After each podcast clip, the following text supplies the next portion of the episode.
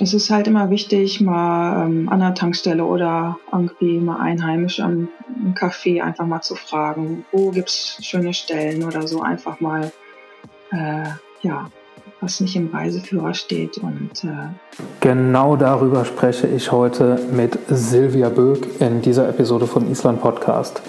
Silvia ist vor ein paar Jahren nach Island ausgewandert und betreibt heute im hohen Norden in der Stadt Akureyri eine Praxis für Coaching, für Rebalancing und für Massagen. Äh, wir sprechen darüber, äh, wie das so war, nach Island auszuwandern, wie es überhaupt dazu kam und wie sich Silvia heute damit fühlt. Ähm, wir sprechen über den Alltag in Island ähm, als Expat oder als Ausgewanderte, wie es ist mit den Einheimischen, wie es ist in Akureyri zu leben, wo Tourismus natürlich ein Thema ist, aber zum Beispiel im Winter nicht das dominierende Thema. Und ja, einfach um über den, den Alltag quasi als Deutsche in Island. Ähm, ich will da gar nicht so, so viel vorweggreifen. Ähm, ich glaube, es ist ein ganz entspannter und ruhiger Podcast.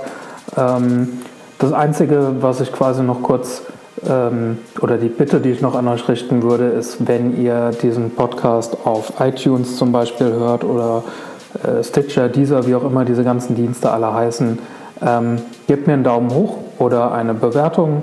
Ähm, damit helft ihr mir, weil es sich gut anfühlt und ihr helft vor allem auch Leuten, äh, die den Podcast noch nicht kennen, denn äh, dadurch wird er besser und einfacher gefunden. Und für mich ist es natürlich irgendwie schön, wenn ich möglichst viele Leute erreichen kann und ähm, vor allem auch vielen Leuten einfach damit helfen kann. Das war's schon. Ich wünsche euch dann ab jetzt einfach viel Spaß beim Zuhören und eine gute Zeit. Einen wunderschönen guten Morgen. Ähm, zumindest hier bei der Aufnahme ist es morgens oder vormittags. Und äh, wenn ihr das hört, vielleicht oder hoffentlich ja auch. Ähm, ich habe heute Silvia zu Gast im Podcast, die uns aus Akureyri zugeschaltet ist. Und äh, Silvia ist vor ein paar Jahren nach Island ausgewandert, ähm, betreibt jetzt in Akureyri ein ein Geschäft, eine Praxis und ähm, wird uns in den nächsten Minuten dann einiges dazu erzählen. Ähm, guten Morgen, ja, Silvia. Guten Morgen. Marc.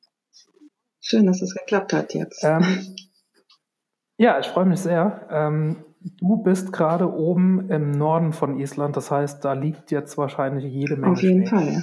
Ja, ich sitze hier gerade in meinem in meiner Küche mit meinem warmen Tee am Küchenfenster und äh, blicke auf den wunderschönen Fjord.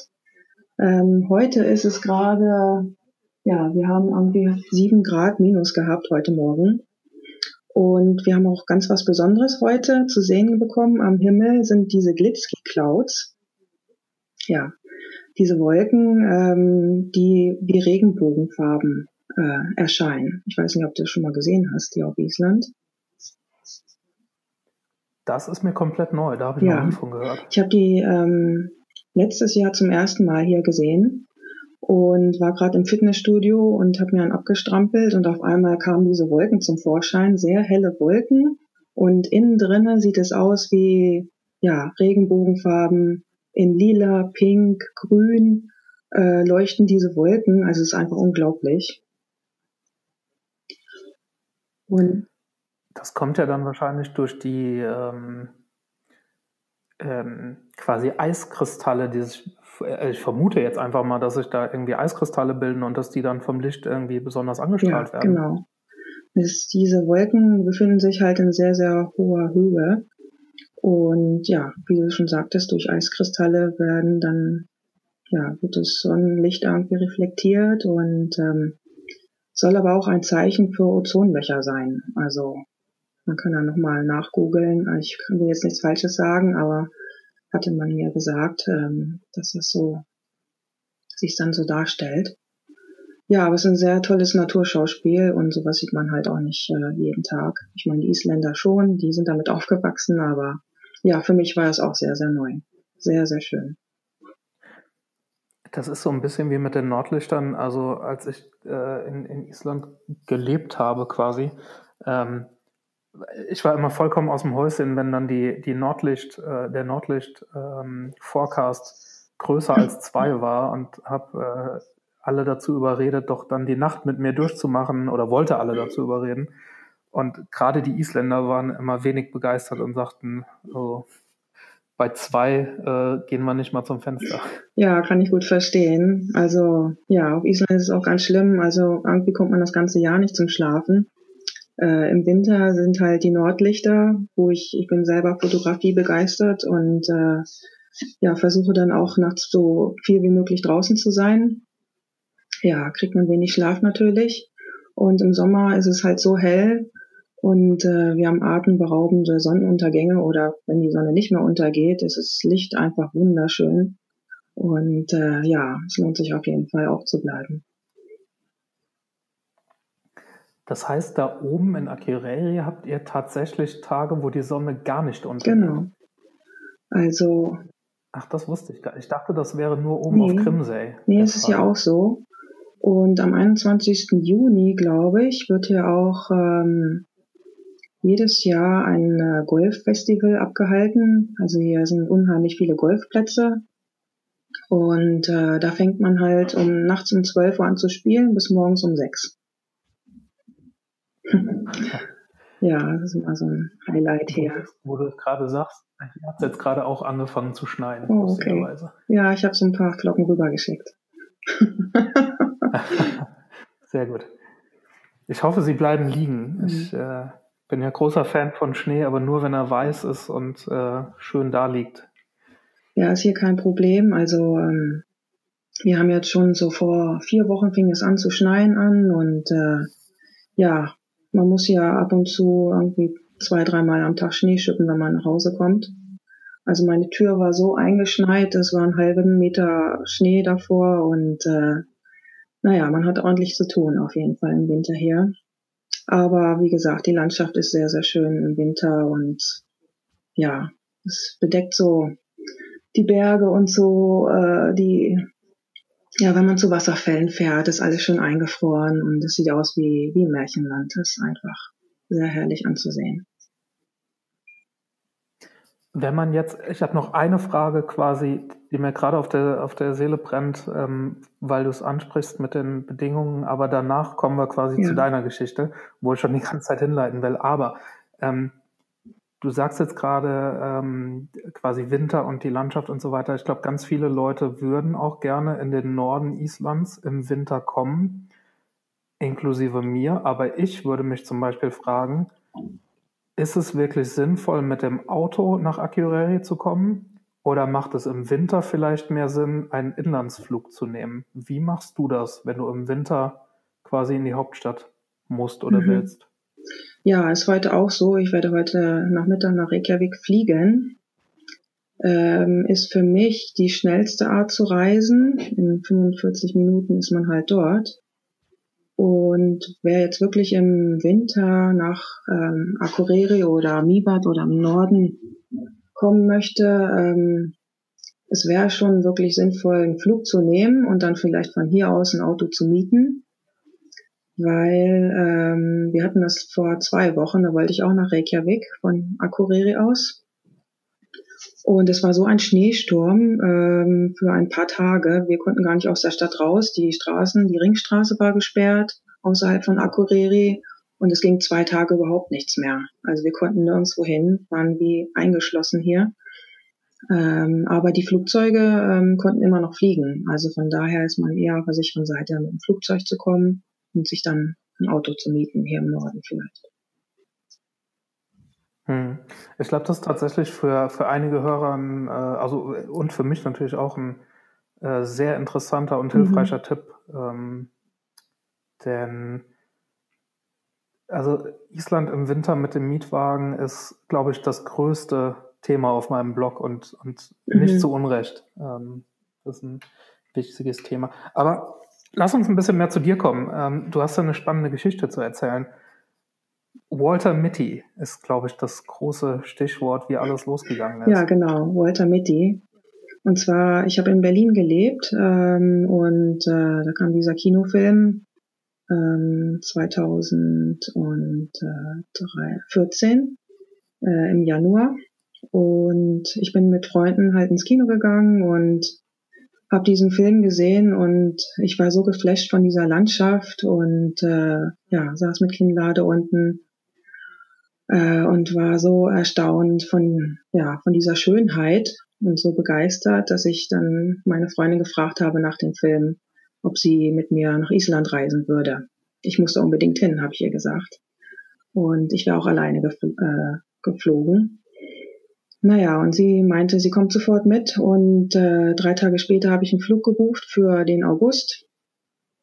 Und ähm, weil man sagte mir, im, im Winter ist halt nicht so praktisch zu reisen, weil es halt noch sehr dunkel ist und ja, deswegen August halt.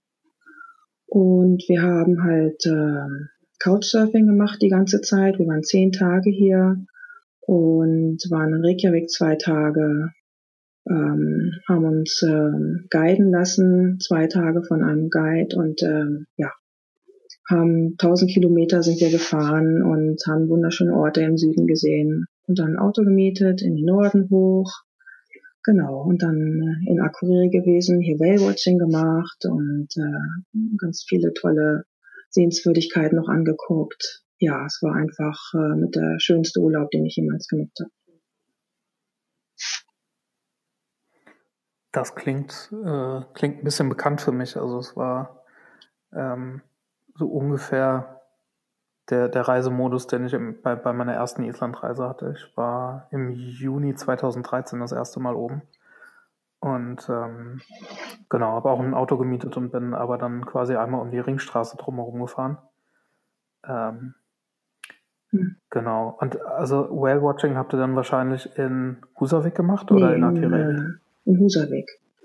Also in den letzten zwei Jahren ja. ist ja viel ist ja viel entstanden. Wir haben hier in jedem kleinen Hafen hier am Fjord haben wir jetzt äh, Boote. Es wurde der Hafen sogar ausgebaut in Akureyri. Es sind vier Whale-Watching-Boote hier. Und ähm, ja, es expandiert sehr hier und äh, genau, die Touristen müssen ja alle bedient werden, die jetzt hier ankommen mit Schiffen und mit Bussen und ja, also es ist äh, ja sehr, sehr schön. Das ist, das war mir lange Zeit gar nicht so bewusst, dass unglaublich viele Island-Touristen über Kreuzfahrtschiffe quasi ins Land kommen. Ja, das stimmt. Also wir haben jetzt so Stoßzeiten im Sommer. Ist es so, dass äh, an einem Tag drei Riesenschiffe anlegen. Und ähm, natürlich wird ein Programm gemacht. Ne? Also die Touristen werden abgeholt für Wasserfälle zum Godafoss zum Beispiel, für Whale-Watching oder ja, einfach ähm, oder sich den botanischen Garten anzugucken oder einfach nur mal freie Zeit hier in Akureyri in unserem gemütlichen Nest hier zu verbringen. Ähm, ja, das, das wird immer mehr, man merkt es. Hm. Kann man sich das denn, also wird die Stadt dann quasi so ein bisschen überrannt? Weil, wenn ich mich recht erinnere, sind es 20.000 Einwohner. Ja, genau. ne? Also klar, ja. Und, und wie viele Touristen kommen dann mit so einer Bootsladung quasi? Wie bitte, sag nochmal. Also wie viele, wenn jetzt so ein Boot anlegt, wie viele Touristen steigen dann aus? Na gut, auf einem Schiff, das ist wie eine Kleinstadt, ähm, sind manchmal schon bis zu 2000 Leute. Und äh, kann man sich vorstellen, äh, wenn jetzt drei Schiffe davon anlegen, nicht zur gleichen Zeit, aber ähm, schon an einem Tag, ähm, ja, da sieht man nur noch Touristen hier in der Stadt, auf jeden Fall im Sommer. Ähm, ja, so ab September wird's wieder ruhiger, man merkt, das äh, nimmt ab und äh, ja, aber es ist schon, es belebt den Ort sehr und äh, wir sind auch hier sehr glücklich, dass äh, so viele kommen. Allerdings bringt es natürlich auch äh, ja, Herausforderungen mit sich. Ne? Hm man, man darf ja nicht vergessen, dass dann ähm, quasi zu diesen, sagen wir mal in Theorie 5.000, 6.000 äh, Kreuzfahrttouristen kommen ja dann auch noch diejenigen, die, die normal reisen, also mit dem Flugzeug ja, oder genau. Auto da sind. Also es ist vom Autoverkehr ist es so schon sehr, sehr viel. Also manchmal komme ich mir vor in Berlin, wie in Berlin hier durch, den, durch den ganzen Lärm. Aber ähm, ich habe auch früher an der Straße gewohnt und dadurch ist mir auch sehr bewusst gewesen. Direkt äh, bei Hof, das ist so ein Kulturzentrum am Wasser, am Fjord. Und äh, da sieht man halt, wie viele Touristen da hin und her laufen. Und ähm, ja, aber es ist schon, ist schon sehr viel los hier und die Cafés sind voll. Äh, man muss wirklich gucken, dass man einen Platz ergattert und äh, wenn man weiß halt, äh, wo es so ruhigere Ecken gibt, dann geht man halt dahin. Ja, also in, ähm, in Reykjavik ist es auch so ein bisschen, dass es noch ähm, quasi touristisch unbekannte äh, Cafés und Kneipen mhm. und Bars gibt. Ähm, ja. Ja, so ein ja. paar gibt es noch, glaube ich. Ganz wenige, Und im alten Hafen in Reykjavik entsteht die. auch ganz viel gerade. Ähm, ja. Mm, ja. Ja, also auf jeden Fall muss man halt so ein paar Leute so, so ein paar Insider-Tipps ist auf jeden Fall mal ganz gut, mal ein paar Einheimische zu fragen, wo es halt nette, schöne Cafés gibt. Hier ist es halt der Botanische Garten, den noch nicht so viele kennen und äh, wo man äh, in einem wunderschönen Café auch sitzen kann und äh, ja, uralte Bäume um sich herum hat, was ja hier für Island nicht ähm, alltäglich ist. Und äh, ja, das ist so mein Geheimtipp. Jetzt ist es wahrscheinlich kein Geheimtipp mehr, aber ja, das ist auf jeden Fall ein Muss, wenn man hier in Akureyri ist. Ich, ich glaube ja, dass ähm, in den, ja, wie soll man das jetzt sagen, Randgebiete ist das falsche Wort, aber in diesen äh, ich sag mal, Westfjorde, Ostfjorde, ähm, der Norden wahrscheinlich auch ein großes Stück weit. Das sind einfach Gegenden, die, wo man ein bisschen mehr Aufwand betreiben muss, um überhaupt mhm. dorthin zu kommen. Und dadurch werden die, also da wird man mehr Tourismus sehen in den nächsten Jahren, aber es wird immer ein Bruchteil von dem bleiben, was in Reykjavik quasi ankommt. Ja, das stimmt. Ähm, es sind halt äh, also der größte Teil bewegt sich halt im Süden und um Reykjavik herum oder ja entlang der Ringstraße und ja jemand, der halt äh, ja viele fahren auch irgendwie äh, in vier Tagen um die Ringstraße herum. Die sehen natürlich nicht so viel und halten nicht so viel an in den kleineren Orten hier im Norden und ähm, ja, man muss auf jeden Fall ein Auto haben, um in die nördlicheren äh, Regionen zu kommen. Aber ja, die meisten reisen halt per Bus oder per ähm, ja, gebuchten Gruppen oder ja, wollen sich so einfach wie möglich machen, auf jeden Fall. Und wer so ein bisschen Abenteuer möchte, der geht halt campen oder ja, besucht halt auch kleinere Orte halt. Hm. Ähm, genau, dann hat dich quasi 2014 das erste Mal nach Island genau. verschlagen, aber du bist wiedergekommen mhm, und geblieben. Genau. Ja, ich. Das war 2015, 2015. im März bin ich hierher gezogen, ähm, aufgrund der Liebe und äh, habe dann meine Praxis in Berlin aufgegeben und habe natürlich auch meine Familie, Freunde und so weiter in Deutschland gelassen ja, und habe dann hier nochmal ganz neu gestartet und äh, mir meine Praxis hier aufgebaut. Irgendwie ähm, lag mir irgendwie alles zu Füßen. Äh, es ging ganz schnell. Ich habe einen Praxisraum gefunden, ich habe Leute kennengelernt. Ähm, natürlich hatte ich auch ganz viel Unterstützung. Und ähm, ja, ich habe irgendwie immer dafür gesorgt, dass ich neue Leute kennenlerne, einen Islandkurs besuche, dadurch wieder neue Leute kennengelernt und ähm, ja, so langsam habe ich so ein bisschen den Ort erschlossen und äh, mich Gruppen angeschlossen und ja, es ging eigentlich sehr, sehr einfach. Also ich habe mich selbst gewundert. Erst habe ich gedacht, äh, ja, wer kommt in meine Praxis? Ähm, ich werde, ich meine, ich war in Berlin gewohnt und ich habe so gedacht, ein Ort mit 20.000 Einwohnern, wer wird zu mir kommen? Ähm, aber äh, ja, ich brauchte mir überhaupt keine Sorgen machen. Ähm, es, ja, der Start war wunderbar und äh, ja, ich habe, ich habe wirklich nichts bereut, bis heute nicht. Im Gegenteil. Das kann ich ja nicht nachvollziehen. Ich kann es ich kann's mhm. mir sehr mhm. gut vorstellen.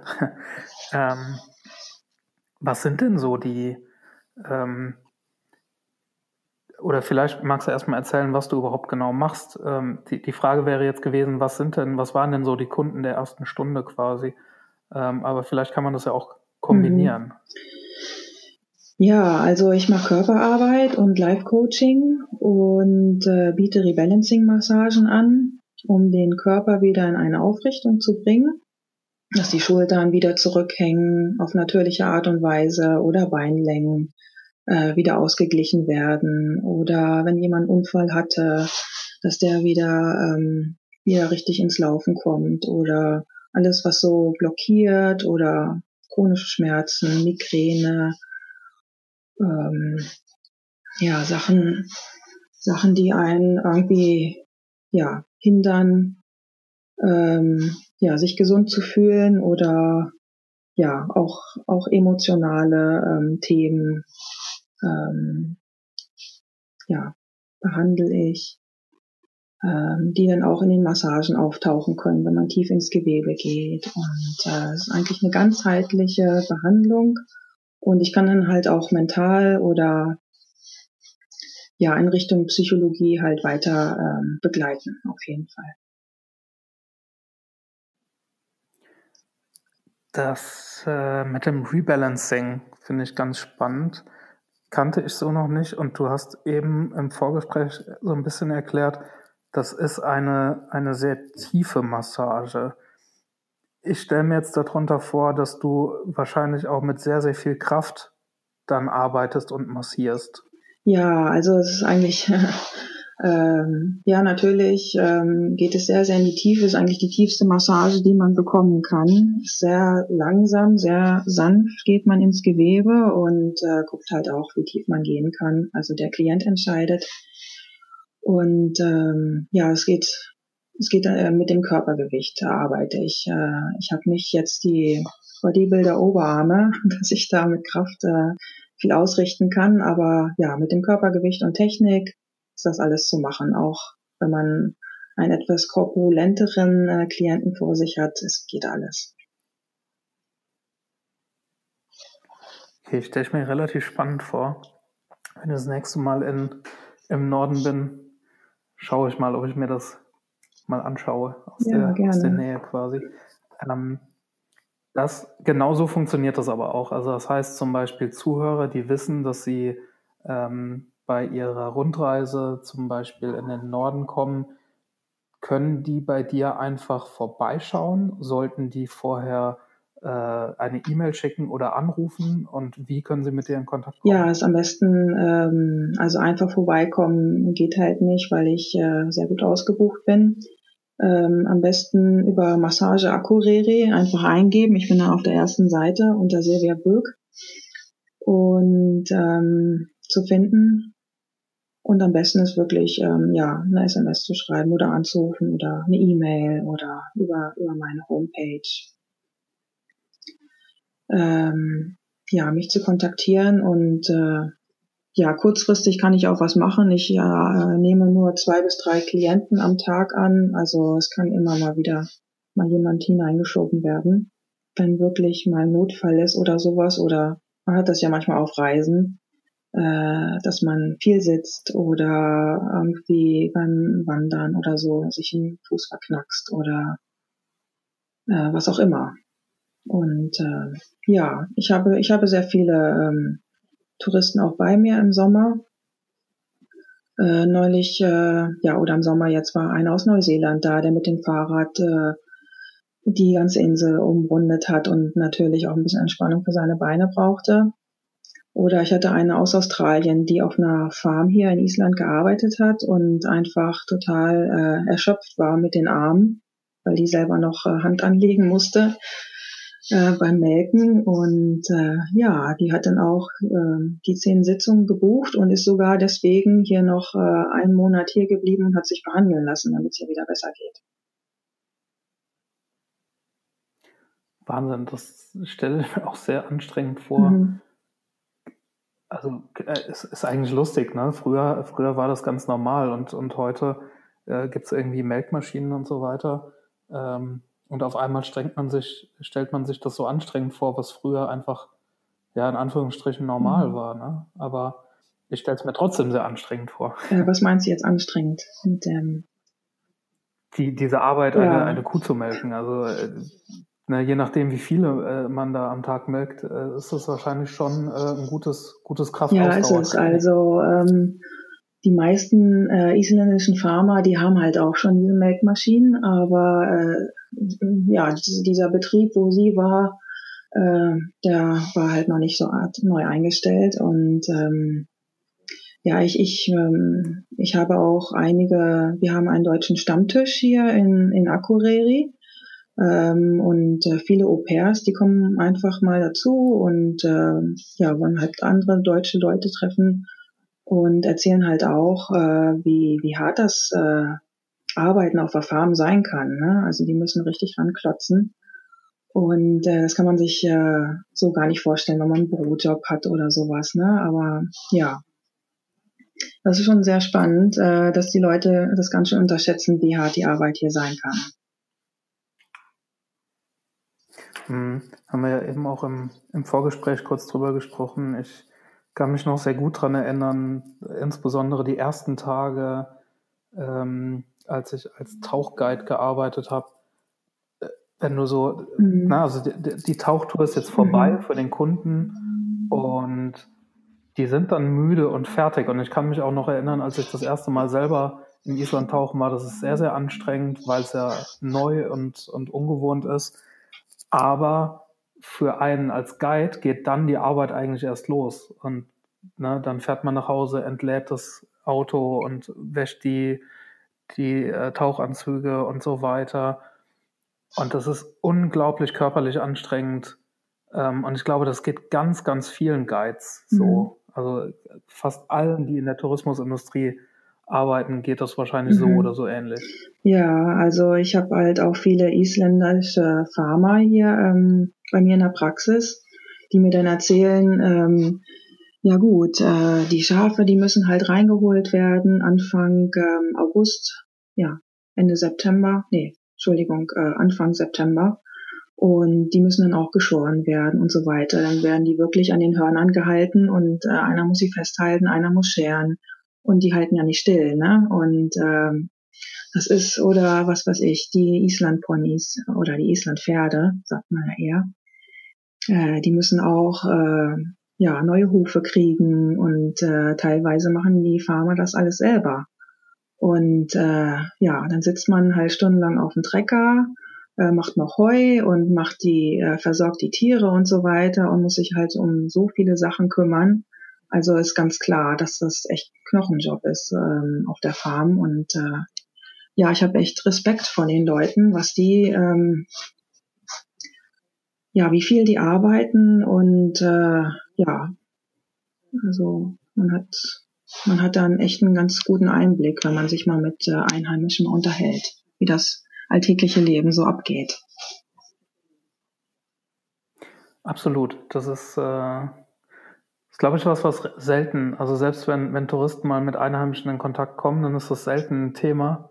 Ähm, klar, äh, ne, in, in, so eine Tiefe kommt man im mhm. Normalfall auch in einem, in einem Gespräch über, über ein Glas Bier oder, oder Wein mhm. eigentlich nicht. Aber ähm, du sagtest auch eben, dass quasi ganz viele der, der Einheimischen mehrere Jobs haben, um das ja doch relativ teure Leben in, in Island äh, einigermaßen gut bezahlen Ja, das stimmt. Also ich meine, ähm, ja, um diesen Lebensstandard hier zu halten, äh, ja, ist es halt so, dass, äh, dass man mehrere Jobs hat, äh, dass man seinen, äh, seinen Job von, von neun bis äh, 16 Uhr hat oder dann vielleicht abends noch was macht oder halt auch im Sommer. Ich kenne hier ganz viele Lehrer, die äh, ganz normal in der Schule arbeiten und äh, vielleicht im Winter noch einen äh, Job haben im Skigebiet und äh, da noch als Lehrer fungieren äh, oder aushelfen im Büro oder was auch immer. Ähm, oder äh, natürlich auch Guides sind, äh, die noch nebenbei was machen. Äh, ja, also im Sommer ist es sehr, sehr häufig, dass man noch abends irgendwie rausfährt und noch guidet oder äh, ja, um wirklich auch die Familie zu versorgen. Und äh, die meisten haben halt hier drei, vier Kinder und äh, ja, man möchte halt einen guten Lebensstandard haben und äh, es ist wirklich, ja, man muss schon sehr, sehr, sehr viel tun, äh, um, um hier klarzukommen und äh, ja, die Mieten sind halt sehr, sehr hoch. Was ich jetzt auch äh, festgestellt habe, ich habe in einer Zweizimmerwohnung äh, gelebt äh, im, ähm, im Frühjahr und äh, ich musste 1300 Euro dafür hinblättern. Das sind ja echt Berliner Preise ja, da kann man, ja, das sind halt Fixkosten, die müssen man erstmal haben, ne?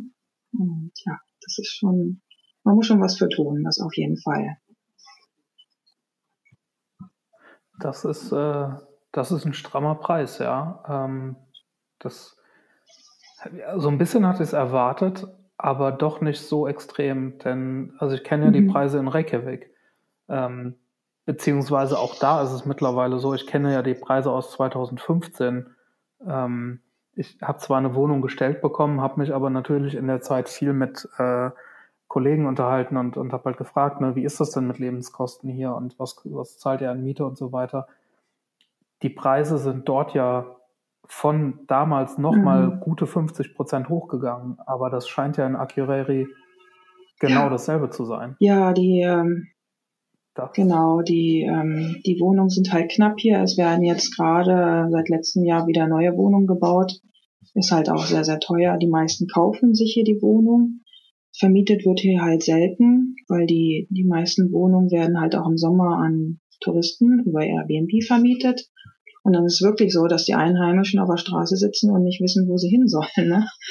Äh, ja, die meisten Verträge laufen bis Mai und dann wird halt weiter für äh, für Urlauber ähm, vermietet.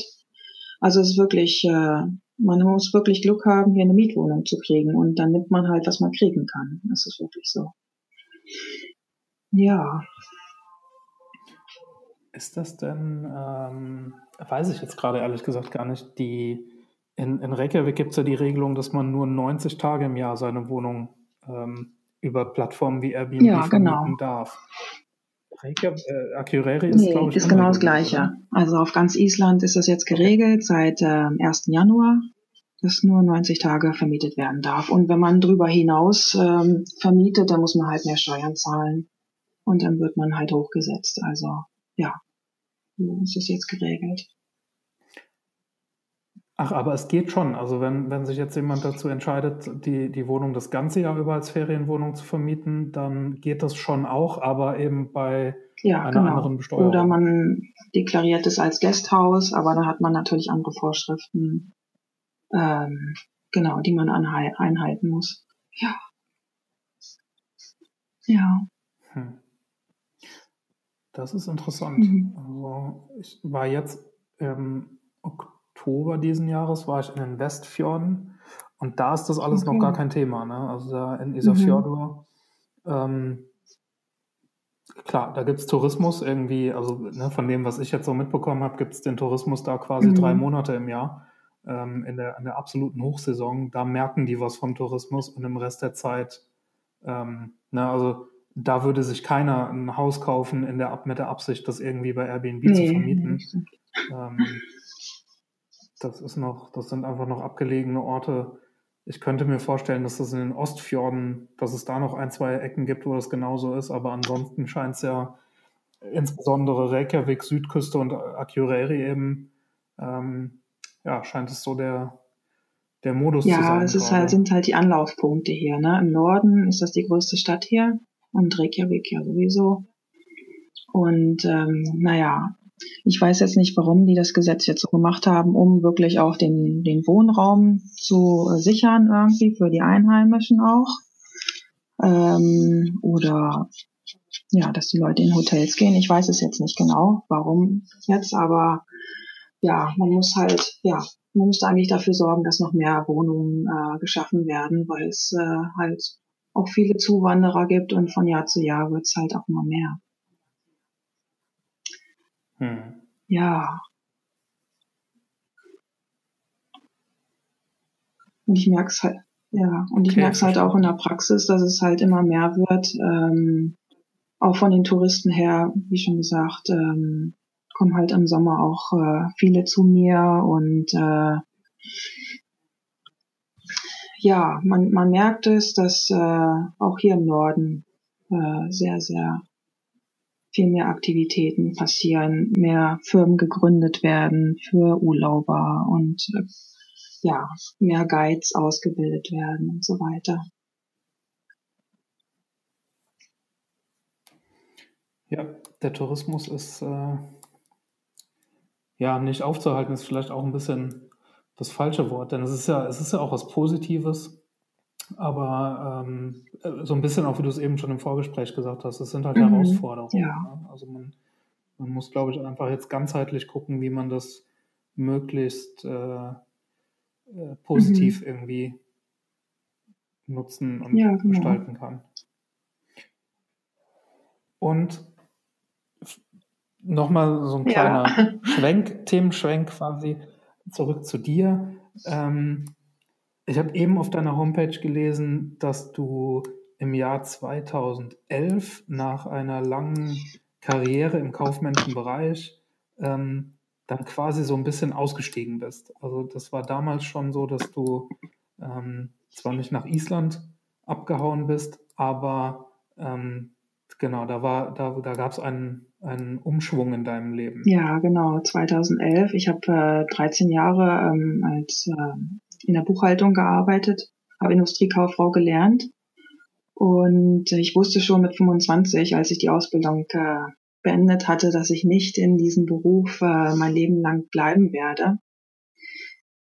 Und ähm, ja, habe dann halt, äh, ich wollte schon immer irgendwie was mit Menschen machen und äh, habe dann Heilpraktikerschule besucht und äh, habe mich mehr der alternativen Medizin orientiert und äh, Ausbildung gemacht und alles noch neben dem Job. Ich habe halt gut verdient. Ich habe in einer amerikanischen Erdölfirma gearbeitet, was ich jetzt heute überhaupt nicht mehr könnte. Und ähm, ja, sie hat mir natürlich äh, ermöglicht, äh, mehr in meinen Bereich äh, zu gehen und äh, mich finanziell zu unterstützen, meine Ausbildung zu machen.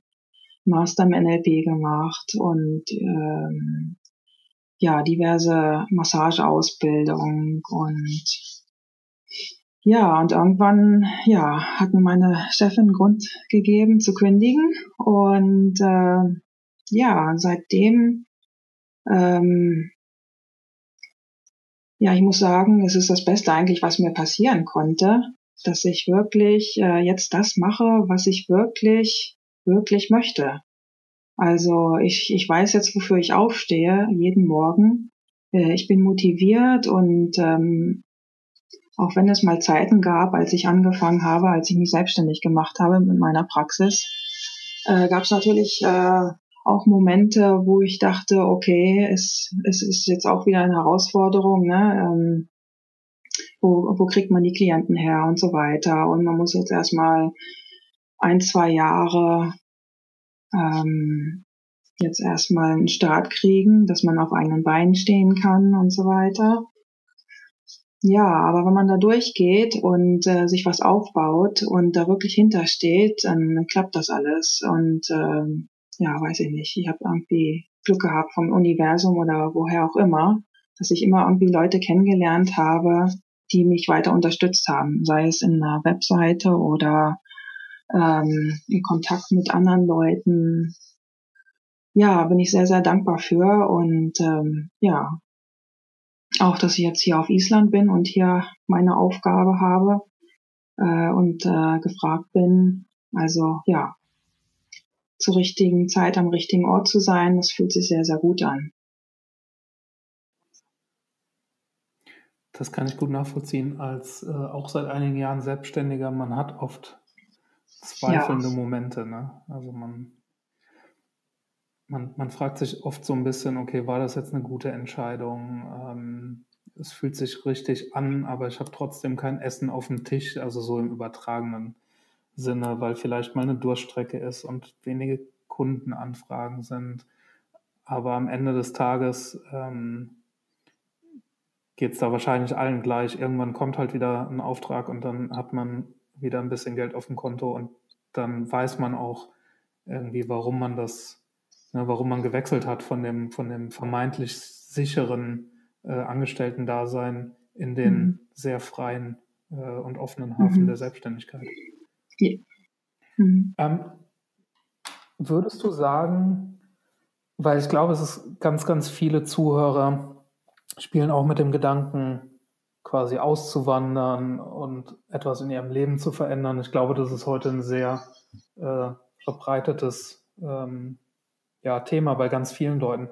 Würdest du sagen, Island ist ähm, quasi ein, ein gutes Land, um das zu tun? Ist es quasi eine einfache Möglichkeit, sich selbstständig zu machen und neu zu starten? Ja, auf jeden Fall. Also diese ganze Bürokratie, die, die, die wir in Deutschland haben, die gibt es hier irgendwie nicht. Ähm, ich kenne halt auch viele Unternehmer, äh, wo die Leute hingehen ins Geschäft oder so und äh, fragen, ja, kann ich bei dir arbeiten? Und haben überhaupt keine Vorkenntnisse. Und wenn man sich halt reinarbeitet, ähm, dann kann man halt auch weiter bleiben. Also, ähm, was weiß ich, ob man jetzt beim Bäcker ist oder so oder dort anfängt oder äh, bei der Post arbeitet oder so. Man hat, man hat es nicht gelernt und es ist äh, unheimlich einfach, hier irgendwo einzusteigen. Die meisten fangen halt in der Fischindustrie an und gehen in Fischfabrik arbeiten. Ist jetzt natürlich auch nicht äh, der Job, den sich viele träumen. Aber um hier zu starten ähm, oder arbeiten im Café oder ähm, ja, wäre jetzt wirklich eine, eine Ausbildung äh, im technischen Bereich hat oder Elektriker ist oder so weiter, die werden mit Kusshand hier genommen. Ähm, ja, Handwerk oder ja, was auch immer oder äh, Krankenschwester oder Ärzte sind hier sehr gefragt. Also man hat irgendwie immer eine Möglichkeit, irgendwo rein zu ähm, äh, anzufangen und ja, ich finde es halt sehr, sehr einfach, hier irgendwie was aufzubauen. Und es gibt so viele Marktlücken hier. Ähm, also, wie gesagt, so Island ist halt so ein bisschen so in der alternativen Medizin. Sie sind hier so zehn Jahre zurück. Und äh, da ist, ist, äh, fehlen hier unheimlich viele Therapeuten, auch gerade im Norden. Ähm, da hat man sehr, sehr gute Chancen auf jeden Fall. Hm, das klingt spannend. Also da sind, da sind ein paar offene Möglichkeiten quasi für, für alle, die jetzt zuhören und mit dem Gedanken spielen, ähm, nach Island zu gehen. Ja. Da, da gibt es da gibt's ein paar offene ja, auf Stellen jeden Fall. quasi. Also gerade was ja, den Bereich angeht, ja. ja. Genau. Und Accureri als quasi, um, um nochmal einen, einen Themensprung zu machen in Richtung äh, mhm. Reisen und Tourismus. Was sind denn so deine Lieblingsecken im Norden? Ähm, wo sollte man anhalten, wenn man dort ist? Und äh, was, was sollte man unbedingt gesehen haben? Ja, Lieblingsecken im Norden. Also eine meiner Favoriten ist so Grenivik.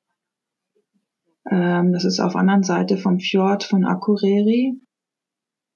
Man kann da halt auch sehr gut wandern oder ähm, es gibt da noch so einige Täler, ähm, wo man sonst nicht hinkommt, wenn man einfach ja von der Landstraße, von der Ringstraße einfach mal abfährt. Da gibt's wunderschöne Ecken, alte kleine Dörfchen noch. Und äh, oder zum Beispiel Siklofjordur, da fahre ich auch sehr oft hin, bin ich sehr, sehr gerne, sehr abgelegen. Da gibt's auch ein, äh, jetzt ein wunderschönes Hotel. Und ähm, ja, da fahren halt auch viele Isländer hin äh, und machen da einfach mal so ein Wochenende Urlaub. Und äh, ja, Skigebiet gibt's da auch zum Winter. Ja, was noch? Äh, Miva zum Beispiel ist immer noch einer meiner Favoriten, aber das ist jetzt äh, sehr bekannt.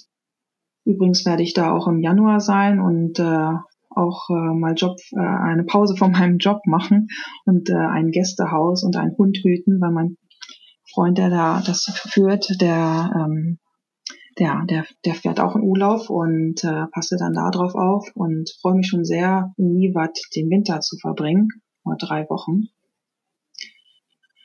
Ja, was sonst? Ähm, ja, es gibt, ja, entlang der Ringstraße lohnt es sich einfach, mal einen Abstecher zu machen, äh, zu, zu kleineren Örtchen oder einfach auch um Akureyri, um den, um den Fjord einfach mal herumfahren oder auch ins Inland zu fahren. Es gibt noch so viele unentdeckte Stellen auf den Bergen zum Beispiel, irgendwelche Schwimmbäder, die man halt nur mit 4x4 erreichen kann. Äh, aber ja, es ist halt immer wichtig, mal ähm, an der Tankstelle oder irgendwie mal einheimisch am Café einfach mal zu fragen, wo gibt's schöne Stellen oder so einfach mal, äh, ja, was nicht im Reiseführer steht und äh, das zu erfragen oder wenn man irgendwo unterwegs ist, einfach mal fragen, wo es noch so heiße Quellen gibt oder sowas. Ähm, da tun sich auch noch einige Möglichkeiten auf, auf jeden Fall. Ich glaube, das ist ein unheimlich guter Tipp. Ähm, Tankstellen, Restaurants, ähm, Imbisse, Kioske, wo auch immer man wirkliche Einheimische trifft, einfach mal ja. fragen, was empfiehlst du mir? Ähm, wo soll ich mhm. hinfahren? Wo soll ich anhalten? Mhm. Was soll ich mir anschauen? Ja. Das stimmt. Ähm, du warst das war dann 2014 auch, auch zum mhm. Whale-Watching in Island.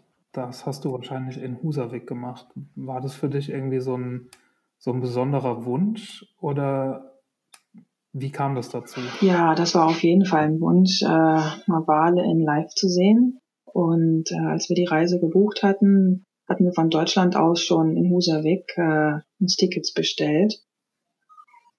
Und ähm, ja, das es war schon immer irgendwie ein Traum. Ich bin halt sehr naturbegeistert und äh, bin sehr, sehr gerne am Wasser und diese wunderbaren Wesen zu sehen, äh, ja, das ist, das hat sich, da hat sich schon so ein Traum erfüllt von mir. Und ähm, mittlerweile kenne ich halt auch jemanden hier in Akureyri, der sich ein ganz tolles Holzboot von seinem Großvater fertig gemacht hat und jetzt auch Whale-Watching-Touren von Akureyri anbietet. Und ähm, ja, da darf ich dann auch ab und zu mal mitfahren und äh, kann dann meine Fotos machen und äh, ja, diese tollen Wesen einfach äh, ja bestaunen. Was man allerdings auch gut machen kann, ähm, was ich jetzt festgestellt habe, es gibt einen Ort hier am Fjord, der heißt, ähm, jetzt fällt mir der Name nicht ein. äh, hm wenn man nach Risei fährt, es ist eine kleine Insel im Fjord. Von da aus ähm, kann man auch sehr, sehr gut äh, Wale vom, vom Land aus beobachten im Sommer. Weil die da, ja, genau, weil genau. die da genau. oben quasi ja, um genau. die Insel drumherum ihre, genau. ihre Fressgründe haben. Und Stimmt. manchmal ja, abends ja. waren die 200 Meter entfernt und ähm, ja, das war schon erstaunlich, äh, dass man die so nah sehen konnte. Ne? Man musste gar nicht aufs Boot hinaus und äh, ja, also das äh, ist auf jeden Fall nochmal wert. Oder wenn man mit der Fähre rüberfährt nach Riese, ist auch sehr schön. Ist auch so ein kleiner Geheimtipp, eine wunderbare Insel. Und da gibt's einen Energieberg, äh, der Kaltback heißt der. Ähm, ja, wenn man da auf der Bank sitzt, da gibt's auch einen Platz auf dieser Insel und äh, man diese Energie äh, inhaliert, äh, es geht dann gleich viel besser. also ist auf jeden Fall eine Reise wert, einfach mal nach Riese einen Abstecher zu machen. Das klingt gut, aber das nee. ist nicht Grimsey, nee, richtig? Das also ist direkt hier im Fjord Dinge. von Akureyri, der längste Fjord Islands mit 60 Kilometern. Ja, jetzt fällt mir der Name ein. Chalteri heißt der Ort, wo man die Wale sehen kann. vom Land aus. Mhm. Okay.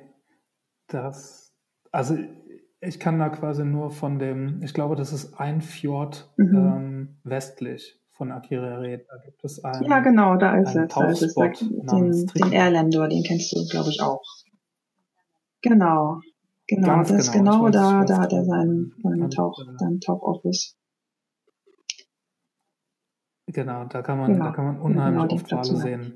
Ähm, es gibt, es gibt die tollsten Geschichten ähm, quasi vom Tauchen dort. Ähm, und, und eine ist, äh, als ich dort tauchen war, ähm, habe ich nachher bei Instagram mit dem, mit dem Hashtag Strittern so ein bisschen geguckt, was es für mhm. Fotos gibt. Und da gab es dann ein Foto, ähm, wo ich quasi, äh, ich dachte, wow, äh, Wahnsinn. Und habe der, der Fotografin geschrieben, so wow, das muss ein tolles Erlebnis gewesen sein. Ähm, und sie schrieb mir dann als Antwort, ähm, würde man denken, aber das Foto, was du da siehst, habe ich erst gesehen, als ich zu Hause meine GoPro quasi auf die, auf die Festplatte überspielt habe. Und auf diesem Foto ist zu sehen, wie sie quasi äh, mit, einem, mit, so einer, mit so einem Selfie-Stick ein Foto von sich aufnimmt. Und im Hintergrund, vielleicht fünf oder sechs Meter über ihr, sieht man zwei riesige Wale. Aber sie hat die unter Wasser überhaupt nicht mitbekommen. Ähm, das heißt, die hat dann erst drei oder vier Stunden später zu Hause gemerkt, dass sie wow. mit Walen getaucht ist, wow, äh, die toll. aber nie gesehen hat. ja, das muss, ja. Und ähm, ganz viele Leute, die, die, die gehen dann mit Erlander tauchen und, und stellen sich das dann auch so ein bisschen vor, wenn sie die da halt irgendwie da an der Oberfläche sehen, dass man schnell ins Wasser springen und, und mit denen schwimmen kann. Aber die machen halt einen Flossenschlag mhm. und dann sind die zehn Meter von dir ja, weg. Ja, Wahnsinn. Also es steht auch noch auf meiner Liste. Ich war auch schon ein paar Mal bei ihm und äh, habe mal nachgefragt. Ich musste jetzt erstmal einen Grundtauchkurs machen, um dann mit ihm dann weiter in die Tiefe zu gehen. Aber ja, das steht noch auf dem Plan bei mir nächstes Jahr. Ja.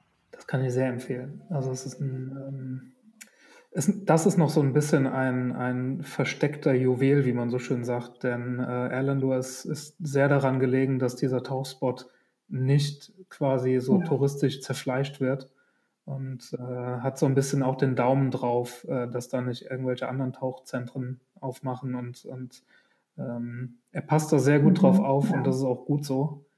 Ähm, und es ist trotzdem, es ist ja der einzige Ort auf der Welt, wo du diese hydrothermalen äh, Schlote, mhm. äh, ich weiß ja. immer nicht, wie man es ja. gut übersetzen kann, aber ähm, die sind normalerweise in 5.000, mhm. 6.000 Metern Tiefe und man kommt als Sporttaucher nicht dran und dort kann man eben äh, diese Dinger sehen und äh, ja. ja, ist fantastisch, kann ich sehr empfehlen. Ja, ich habe es auch. Und, und wenn du dort eine Tauchausbildung machst, dann äh, ist jeder andere Taucher okay. auf der Welt ist Pipifax.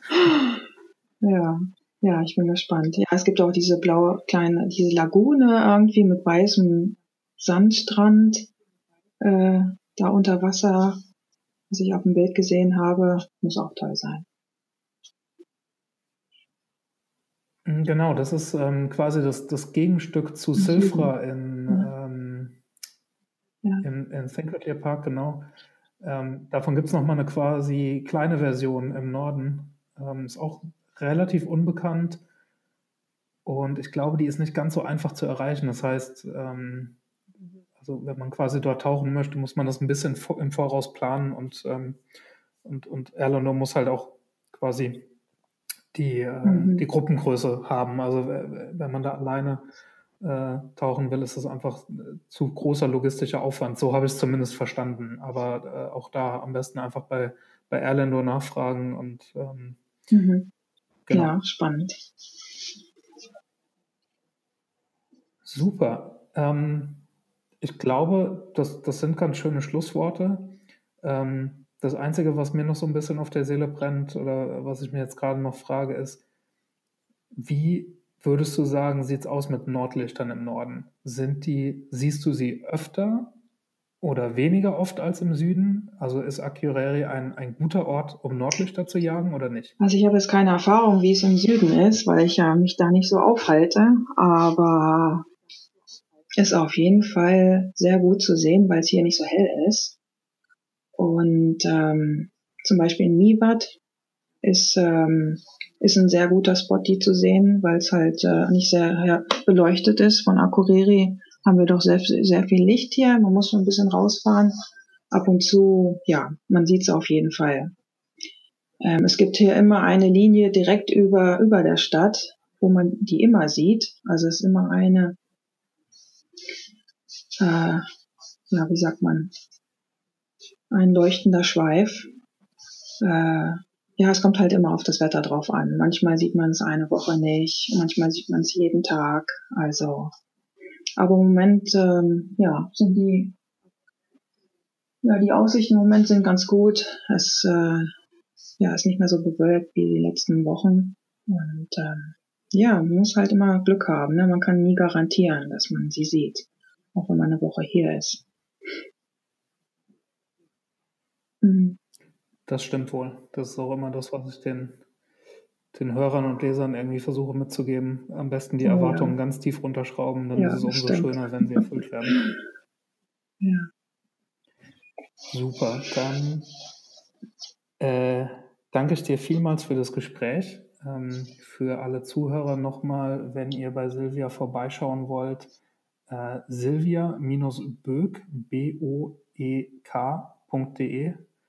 da könnt ihr die Telefonnummer und die E-Mail-Adresse ähm, sehen und Silvia dann kontaktieren, wenn ihr im Norden Islands unterwegs seid und äh, eine Massage oder eine sonstige Behandlung bei ihr buchen wollt. Ja, vielen Dank auch vielen dir. Dank nochmal, Silvia. Ja, und ebenso. Einen schönen Tag dir. Gut. Bis dann. Tschüss. Bis dann. Tschüss. So, das war der Podcast mit Silvia. Ich hoffe, ihr hattet eine Menge Spaß beim Zuhören und es hat euch gefallen. Ähm, vielleicht habt ihr auch was gelernt, was ihr vorher noch nicht wusstet oder irgendwas Neues erfahren. Das würde mich sehr freuen. Ihr habt es vielleicht gemerkt, zum Ende hin wurden die äh, Spuren, die Audiospuren, haben sich so ein bisschen überlappt. Das hört sich dann so ein bisschen an, als würde man sich gegenseitig ins Wort fallen. War nicht der Fall. Das liegt einfach an der Aufnahmesoftware, die ich äh, benutze. Das Problem ist wohl mittlerweile behoben. Das heißt, in zukünftigen äh, Podcast-Episoden wird das nicht mehr so sein. Ähm, genau, es war einfach in dieser Episode jetzt, es wäre zu viel Arbeit gewesen, das äh, irgendwie rauszufiltern. Und ich denke, es ist auch äh, absolut erträglich. Und äh, man, man kann trotzdem gut zuhören. Wie schon im äh, Intro erwähnt. Ich würde mich unheimlich freuen, wenn ihr mir eine Bewertung da lasst äh, bei iTunes oder Stitcher oder äh, wie auch immer die Plattform heißt oder das Tool, mit dem ihr Podcast hört. Ähm, das, das würde mir viel bedeuten und vor allem hilft es einfach Leuten dabei, diesen Podcast in Zukunft zu finden, ähm, weil das einfach beim, bei der Suche dann eher berücksichtigt wird. Kurzum, Daumen hoch, fünf Sterne oder irgendeine Art von Kommentar oder Bewertung Darüber freue ich mich. Vielen Dank.